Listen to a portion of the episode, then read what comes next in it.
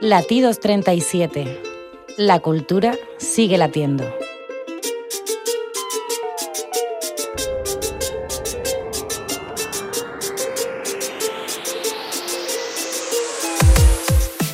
Hola, ¿qué tal? ¿Cómo estás? Bienvenida, bienvenido una semana más a Latidos 37. Como sabes, yo soy David de los Reyes, David Leboski, y al otro lado en el control en Onda Local de Andalucía se encuentra Nuria González. Aquí comenzamos a sentir la cultura. Si la vida se pone bien cruda, pues cocínatela con verdura, echa empatía, humildad, corazón, para que el guiso te sepa mejor. Destapas Como cada semana volvemos a Onda Local de Andalucía y Scanner FM con los latidos cargados de la mejor cultura. Y esta semana más que nunca porque vuelven, como sabéis, nuestros dos colaboradores, Quique de los Reyes viene a hablarnos de los primeros visitantes del continente americano, bueno, los primeros eh, desde el lado occidental. Abu Bakari II nos viene a contar una historia que os va a dejar los latidos desbocados. Además, también volvemos con nuestra sección canción a canción. Esta vez nos presentan su primer EP los eh, estadounidenses y bueno y británicos Soft Signal que nos van a desgranar canción a canción su primer EP, como digo. Además también contaremos con la presencia de José Granero, que esta semana vuelve con nuevos regresos de, grupo, de grupos como The Lemon Twigs o Kula Shakers, entre otros. Así que ya solamente nos queda comenzar a sentir los latidos de las canciones. Latidos.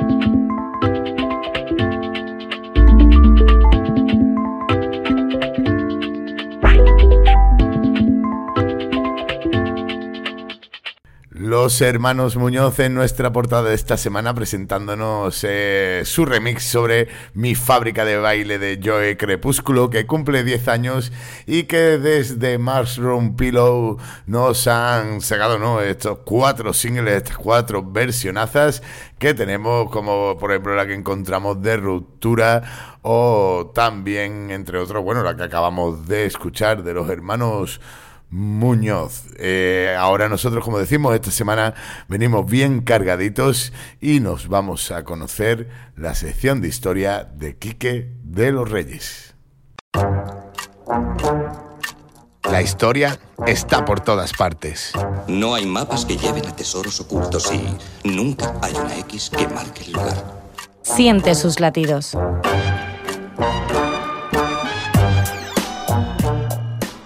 Andábamos preparando el reportaje para esta quincena, dudando en qué parte de la historia nos queríamos perder. Que si la revolución científica del siglo XX y lo que han supuesto los isótopos para el estudio de la prehistoria. Y oye, esta se la tenemos que contar más adelante, que nos ha dejado locos. Que gracias a la tecnología ahora podemos saber qué comían, dónde habían viajado y a qué edad habían sido destetados nuestras antepasadas y antepasados con solo encontrarnos un diente. O quizás, mejor, los reinos peninsulares en el siglo XIV, la peste negra, el progromo, o la manía que tenemos por estos lares, por todos los lares supongo, de echarle la culpa al diferente de todos nuestros males. Cuando navegando por la red social, antes llamada Twitter, nos encontramos con la historia de Abu Bakari II, un emperador de Mali que se empeñó en cruzar el mar y que dicen algunos historiadores, que de eso ya hablaremos al final, que consiguió llegar a América después de los vikingos y sus cuernos, pero antes que Colón y sus españoles. La historia la narra Johari Gautier Carmona, arroba Johari Gautier. Y tanto nos gustó que no hemos podido evitar sucumbir a la tentación de tener que contarla. Así que, dentro hilo.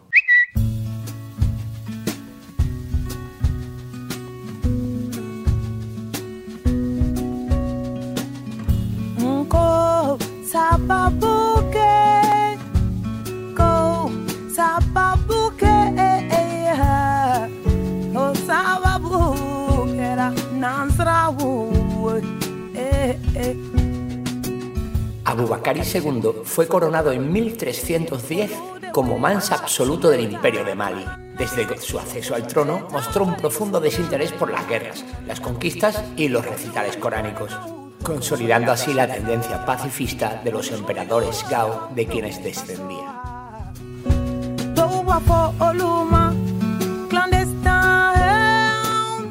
Donc, Abu Bakari II se interesaba por cuestiones metafísicas y los equilibrios de un mundo a menudo incomprensible.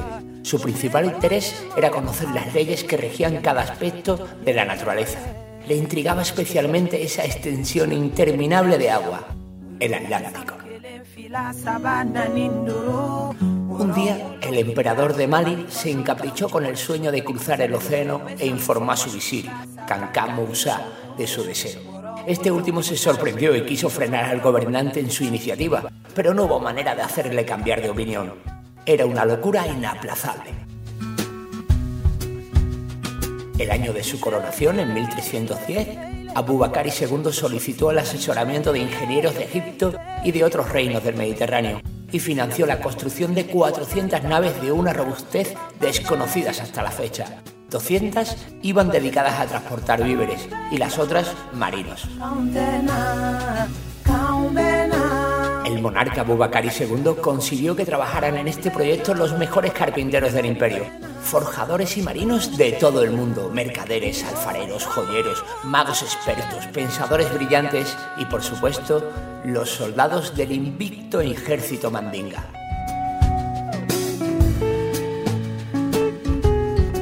1310 salieron las 400 naves bajo el mando de un único capitán. Como hemos dicho, 200 naves de esas 400 transportaban exclusivamente alimentos. Había reservas para dos años. La salida de las embarcaciones fue celebrada por todo el imperio y a partir de ahí empezó una espera angustiante. No se supo nada de estas 400 naves hasta que un navegante regresó a las costas del imperio y contó que había visto el fin del mundo. El monarca Abubakari se extrañó y a partir de ese momento inició un periodo de reflexión que terminó con una decisión insólita. El rey Abubakari II decidió organizar una segunda expedición a la que se sumaría él mismo. Esta expedición tomó unas proporciones jamás vistas. 4.000 canoas equipadas con remos y velas. Las naves se comunicaban con tambores y todas ellas eran coordinadas por una nave que capitaneaba Abubakari.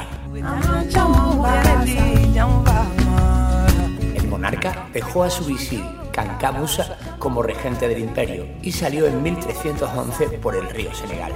Se fue para no volver jamás.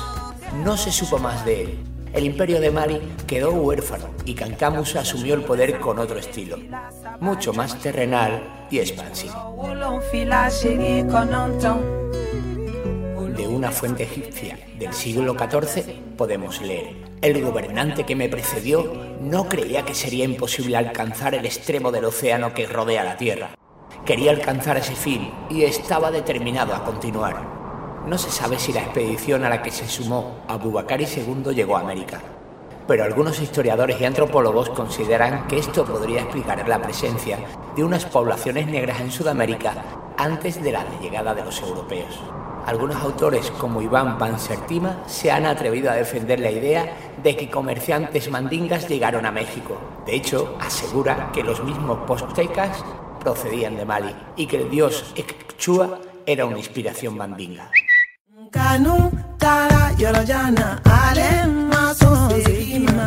¿Qué les ha parecido la historia? ¿Será posible que antes que nosotros, los europeos, los que hemos dominado y alumbrado el mundo y la civilización, que tenemos la osadía de llegar a cualquier sitio y decir, ajá, lo hemos descubierto, no fuéramos los primeros que llegaran a América?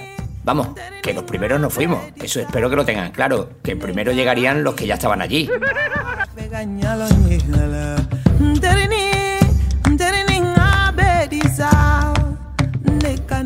Espero que ya sepan cómo somos con las fuentes y una historia como esta no la podíamos dejar pasar. Y oye, tampoco por mucho que nos gustara íbamos a creernos todo lo que nos contaran.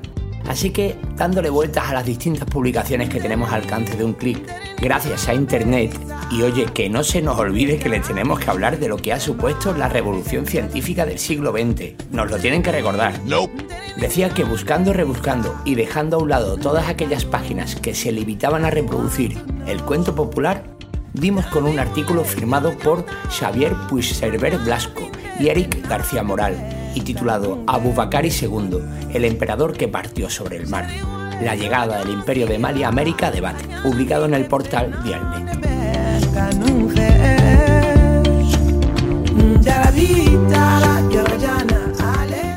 En el artículo y de manera muy concienzuda, ambos historiadores repasan los trabajos de los tres que sostienen que la expedición de Abubakari llegó a América. Por un lado, el ya citado Iván Bansertima, el primero en hacer referencia a la historia en 1976, y explican que el autor erró en parte de sus tesis del contacto entre África y América antes de la llegada de los vikingos o españoles. Del segundo de estos historiadores, Diagné, y que se basó en unas ilustraciones del Atlas catalán de 1375, refutan igualmente su relación con el Mansa Bucari II, e igualmente citan al historiador senegalés Yorofal, quien demuestra que los restos de un barco que apareció en la costa y que pudiera ser parte de la expedición de Abubakari II, en realidad perteneció a un tal Jaume Ferrer que se aventuró en el siglo XV a las costas africanas y nunca volvió. Con la última de estas fuentes, Diaguara, explican que no han podido acceder a la fuente sobre la que se refiere, ni a las actas de un congreso en Oslo celebrado en 1999, en el que se estudió un objeto africano que Colón trajo a España en el último de sus viajes, por lo que al no poder contrastar ninguna de sus afirmaciones irremediablemente deben abstenerse de considerar sus tesis, ya que no pueden comprobar, para bien o para mal, si son verdaderas. Pero entonces, ¿es verdad que Abubakari II intentó cruzar el Atlántico allá por el siglo XIV y que los africanos llegaron a América mucho antes que los españoles, aunque después que los vikingos? La verdad es que los historiadores no tienen pruebas concluyentes, simplemente destacan que la visión eurocéntrica de la historiografía ha procurado escasos trabajos que intenten refutar la tesis del viaje de Abubakari, y que si bien su llegada a América es algo que no se puede demostrar por falta de pruebas, hay indicios para pensar que la expedición existió, o dicho en sus propias palabras. Por el momento, lo único que podemos decir y ni siquiera tenemos una confirmación absoluta sobre ello, es que Mandeb Bukhari II fue el emperador que partió sobre el mar. A lo que nosotros añadimos de la historia que nos contó Johari Gautier Carmona y que está publicada en su libro Cuentos históricos del pueblo africano, editado por Almuzara. Senoe Vero, Eben Trovato. La Ti 2. Siente la cultura. Hola, soy Cameron Adams, batería de Soft Signal, y estamos encantados de estar aquí en Latidos 37 presentando nuestro primer EP titulado Exits. Ese disco lo grabamos en el julio de 2023 con nuestro productor Adrián Marva de Bandicoot Records y las bandas Gioza y Coherence. Luego lanzamos dos singles um, que eran The Immortal y Green Boots, y el videoclip de The Immortal en, entre finales de octubre y noviembre. Ahora os explicarán un poco mis compañeros de banda sobre cada tema. El cantante y guitarra Connor Herbert os explicarán un poco sobre The Immortal y Boards of Empire. El también cantante y guitarra Rob Jones os explicarán un poco sobre Nausea y Your Man. Y Pat Coscaden, nuestro bajista, eh, que también canta, os explicará un poco sobre uh, Green Boots. Esperemos que os guste.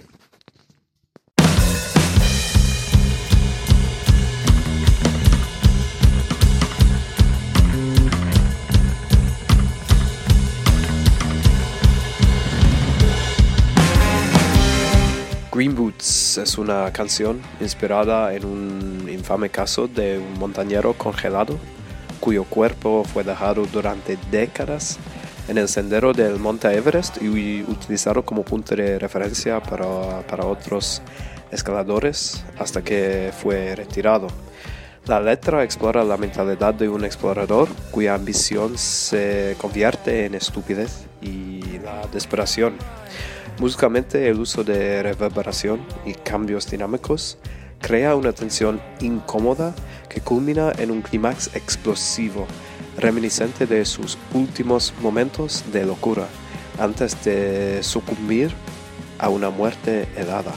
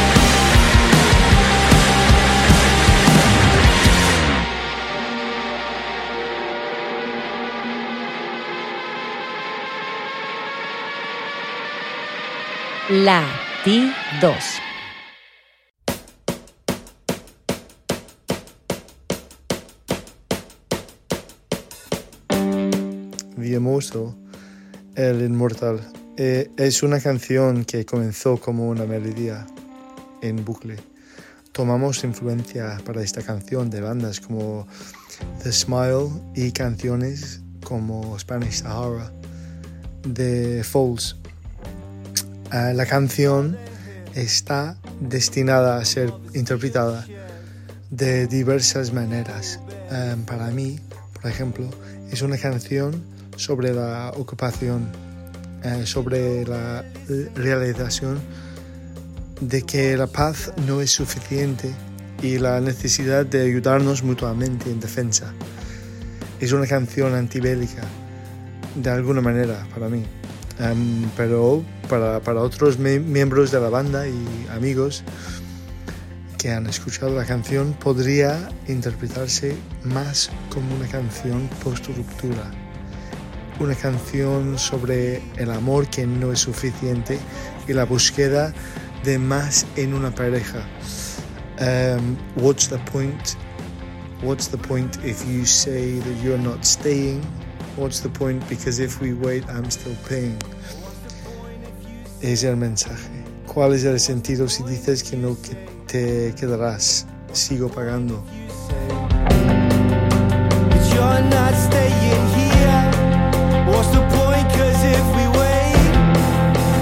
I'm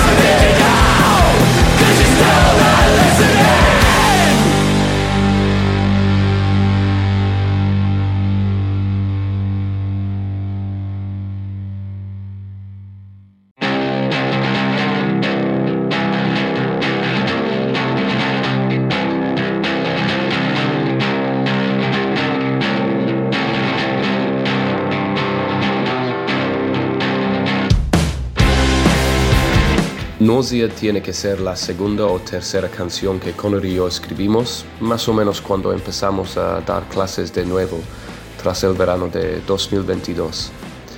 Escribimos el riff que lleva toda la canción en las colinas una mañana antes del trabajo y utilizamos palabras sueltas y frases de Nausea de Sartre que yo estaba releyendo en ese momento como puntos de partida para nuestras propias letras que hablan de la desconexión de la vida diaria y de cómo nuestras dudas afectan a las personas más cercanas a nosotros en un círculo vicioso.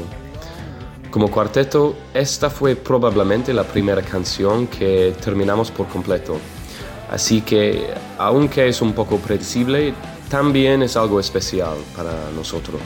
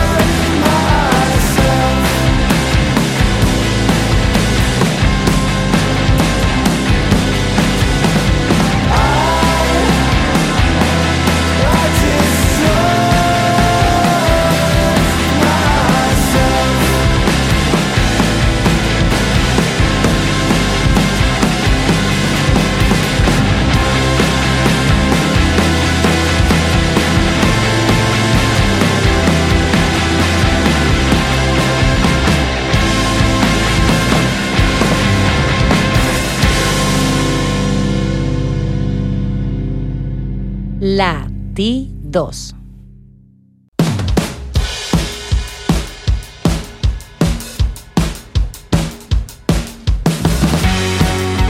Yaman es la canción más indie del EP y tiene una estructura sencilla de verso-estribillo.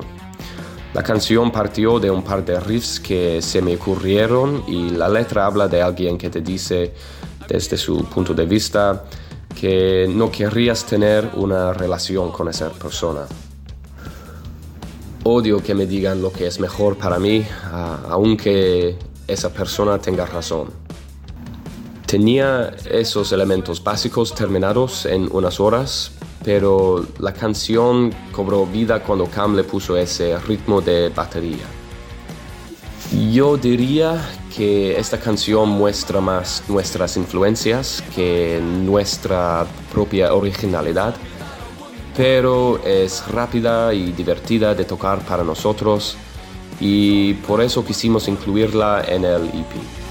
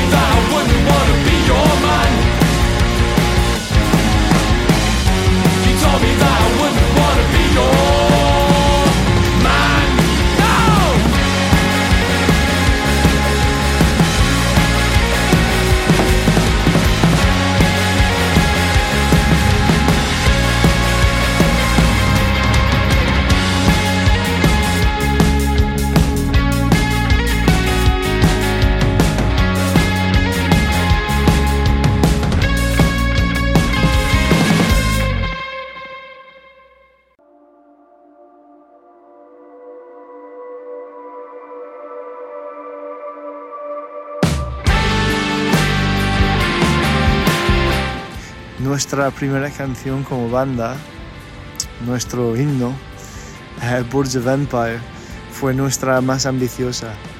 Venía de la idea de crear una canción con un- una progresión en bucle, una melodía y un gancho repetidos de manera trascendental.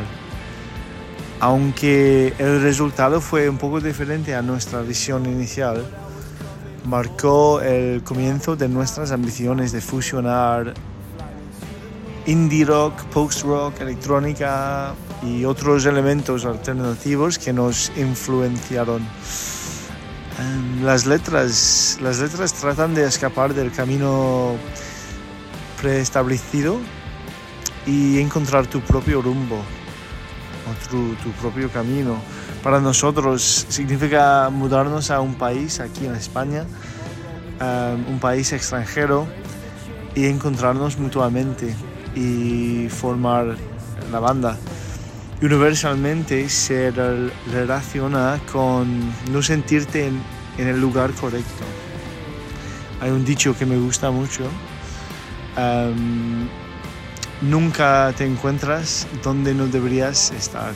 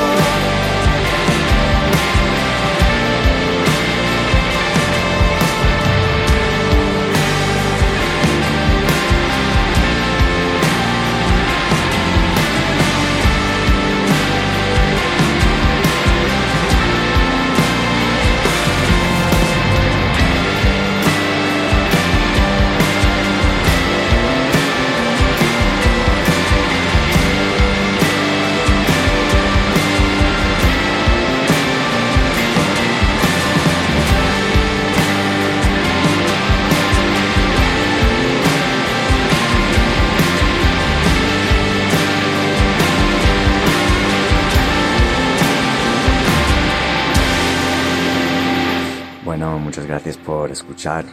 Somos Soft Signal. Ha sido un placer estar aquí en Latidos 37. El EP titulado Exit saldrá el día 23 de febrero. Y después tenemos dos conciertos. El primero será en la sala Taro con la banda Fire Affair. Y después tocaremos en la sala Loud el día 30 de marzo con Auto Sleeper y Oxy links para tanto el EP como los conciertos los podéis encontrar en nuestro perfil de Instagram que es sof bajo signal muchas gracias y un abrazo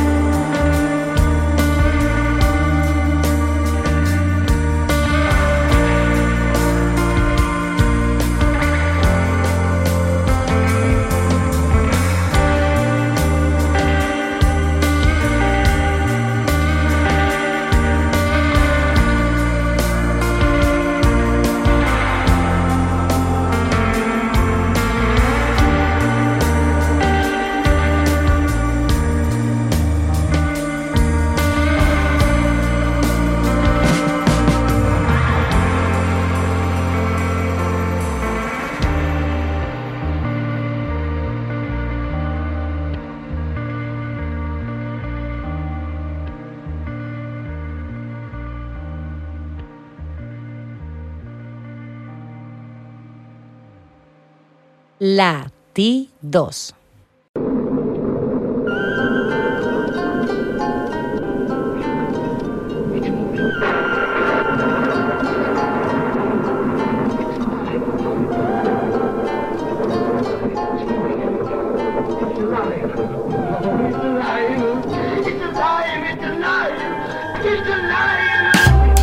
Como cada semana después de escuchar al doctor Frankenstein decir que está vivo y más que vivo, eh, eso significa que llega el momento de escuchar los papeles de Isa Life y eso que está ahí al otro lado del teléfono nuestro compañero José Martín. ¿Qué tal? Buenas tardes, José. Hola, buenas, ¿qué tal? David, oyentes. Pues aquí estamos con los pies en el presente. Acuérdate, hace un par de semanillas que viajamos hace dos décadas y hoy ya en pleno 2024. Vas a ver. Totalmente, ¿verdad? Que hace un par de semanas nos trajiste una sección genial de regresando al pasado y ahora, Sí. y ahora volvemos, ¿no? Al presente y además con eso, con grupos que vuelven, ¿no? Exacto, con grupos que vuelven y que tienen un, un aromilla británico, ¿no? Porque vamos a escuchar tres propuestas para este 2024 que tienen en común eh, esa zona ¿no? geográfica, lo británico. Vamos a escuchar música que o es inglesa, producida desde allí, o tiene una clara influencia de la música hecha en el pasado en ese país. Vais a ver. Este va a ser un año rebosante de estrenos musicales provenientes de Reino Unido, porque van a publicar nuevos discos gente como The Smile, Idols, Libertines, Cámara Oscura o Jesus, o and Mary Chain. Ninguno de ellos van a sonar hoy en la sección, pero sí otras músicas que tienen un fuerte vínculo con esa zona. ¿no? Como uno de los temas dura casi seis minutos, voy directamente al grano para que se pueda escuchar más la música que a mí, ¿no? que yo creo que, que los oyentes van a agradecer eso un poquito. Así que vamos, si te parte con la primera propuesta. Venga, pues venga, nos ponemos del tirón la primera propuesta, vamos a ir hablando de un poquito de ella, ¿no? Venga, vamos con el primer grupo con arraigo inglés que publica nuevo disco este año que se trata de Kula Shaker. El grupo de Crispian Miles comenzó su andadura a mediados de los 90 del siglo pasado, en plena explosión del Britpop, y a principios de febrero han vuelto con Natural Magic, séptimo trabajo de estudio de Kula Shaker, en el que vuelven a su reconocible estilo, ¿no? que mezcla rock psicodélico, sonidos de los 60, sobre todo de la música británica, y una clara fascinación por la música india. De hecho, el nombre de Kula Shaker hace referencia a un rey originario del sur de la India llamado Kulasekara. Bueno, pues por esos intereses del grupo por la cultura y los sonidos de la India, en los discos de Kula Shaker suele haber instantes que te llevan a ese país, ¿no? Gracias a la utilización de instrumentos típicos de la India, como son los sitares o las tamburas. Mira, vamos con este tema de pegadizo estribillo perteneciente a Natural Magic, lo último de Kula Shaker, titulado Waves.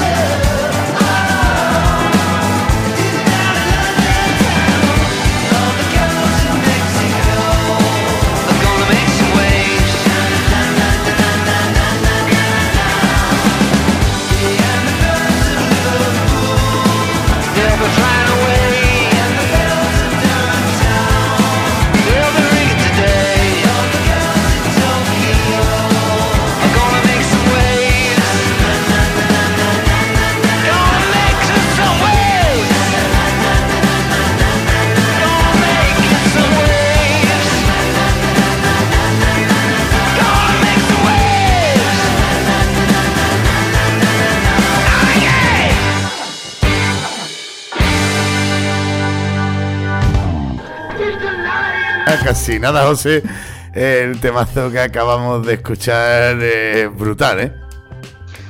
Sí, sí, a mí me recuerdo esta gente, los dos discazos primeros que sacaron, ¿no? A finales de los 90, sobre todo el segundo, ¿cómo se llama? Eh, De Pigs and, Astronauts, creo que se llamaba, Kula Shaker, y me pareció la leche, ¿no? Y han vuelto en este 2024 en plena reivindicación de ellos mismos, ¿no? Esto suena Kula Shaker al 100%, ¿no? Esto lo, van a dar juego en los conciertos y festivales que tienen programados para esta primavera-verano, ya verás. Totalmente, totalmente. Ya te digo que eh, yo cuando estuve escuchando lo que ya y leyendo eh, lo que me ibas mandando, ya te digo que estaba diciendo que tengo ganas de esta sección y, y Mm. mucho más de lo que viene ahora, ¿eh? Te digo Sí, que esto bueno, sí que, son fueron los los que me, me, me- lo- me abrieron los ojos.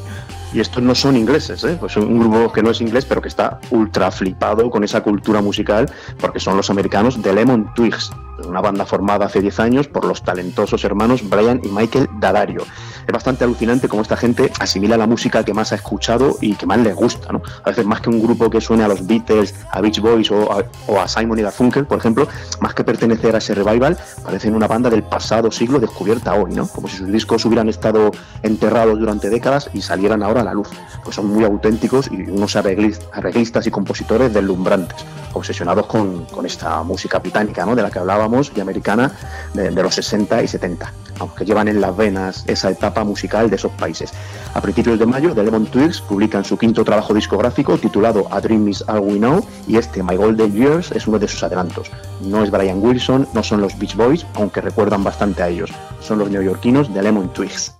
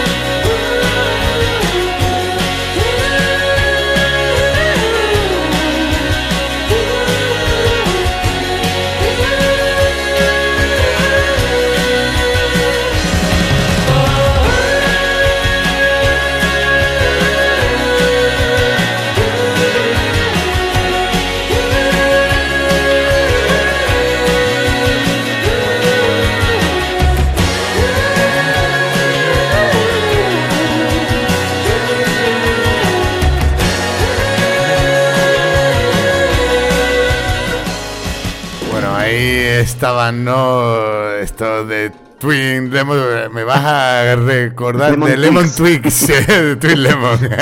Mi Sí, no- no galopante. No es un descarte del Pet Sounds de los Beach Boys, sino son, son de Lemon Twigs. Totalmente, totalmente. Una preciosidad, eh, me, me flipa. Además, es uno de los sonidos que más me gusta de siempre. Y bueno, ya, no, lo- no los conocía, ¿eh? José, te tengo Bueno, que decir que no los conocía y me los apunto. de- ¿eh? Buenísimo. Además están de gira, pues mira, publican en mayo, como he dicho, están de gira, no sé si qué sitios pasaban exactamente, pero por mayo y junio van a estar de gira por España. Y fíjate que escuchándolos de fondo he dicho esas referencias, pero es que de repente digo, es que suenan a muchas cosas más, suenan a los Carpenters, a, a Elton John, de repente, ¿no? Sí, Tiene un sí, rollo ¿no? así como, Eh, como glam. Sí. Es, una, eh, eh, es un eclecticismo bonito, ¿sabes? Bestial, porque ¿no? Sí, porque sí, el sí. eclecticismo muchas veces, como decía un profesor mío de la facultad, es, es pastiche, ¿no? Pero muchas- claro. en este caso no, ¿no? En este caso está bien hecho, ¿sabes? Es Sí, genial. suenan de ahí, ¿no? Es Como salidos de esa época, ¿no? Más que hacer una, revi- una reivindicación así fuerte desde hoy, ¿no? Como otros grupos que dicen, bueno, esto suena, yo que sé, a Led Zeppelin o a, o a Hendrix o lo que sea, ¿no? Eh, pero esto es verdad que parece como si, no sé, es una cosa, ya tienen varios discos, pero como Maravilla. si hubieran sido esa época siempre. Muy buenos, Lemon Twigs. Y nada, por último, vo- vo- volvemos a Inglaterra, de donde es Beth Gibbons, la que fuera fundadora a principios de los 90 de los maravillosos Portishead, el grupo de Bristol, que sacaron tres discos de estudio y un directo que grabaron en Nueva York. En paralelo a ese grupo, Gibbons ha tenido colaboraciones con músicos como Rustin Mann, el que fuera bajista de Talk Talk, em, también con Kendrick Lamar o con el portugués Rodrigo Leao.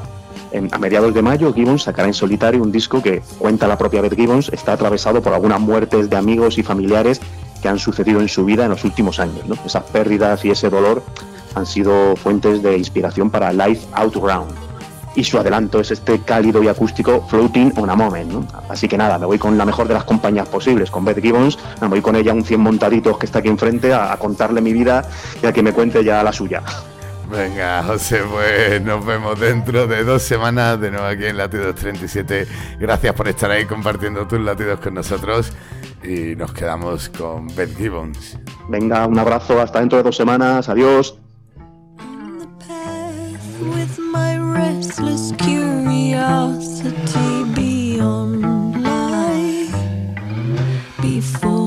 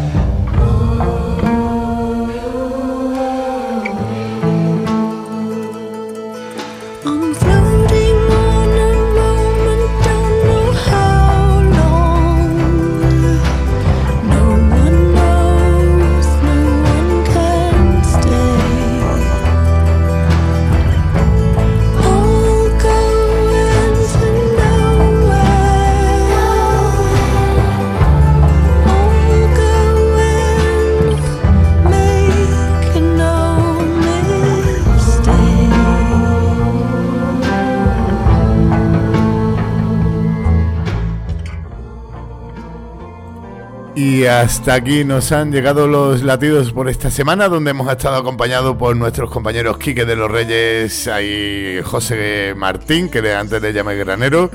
Hasta la semana que viene, que volveremos como siempre a Onda Local de Andalucía y Scanner FM. Adiós.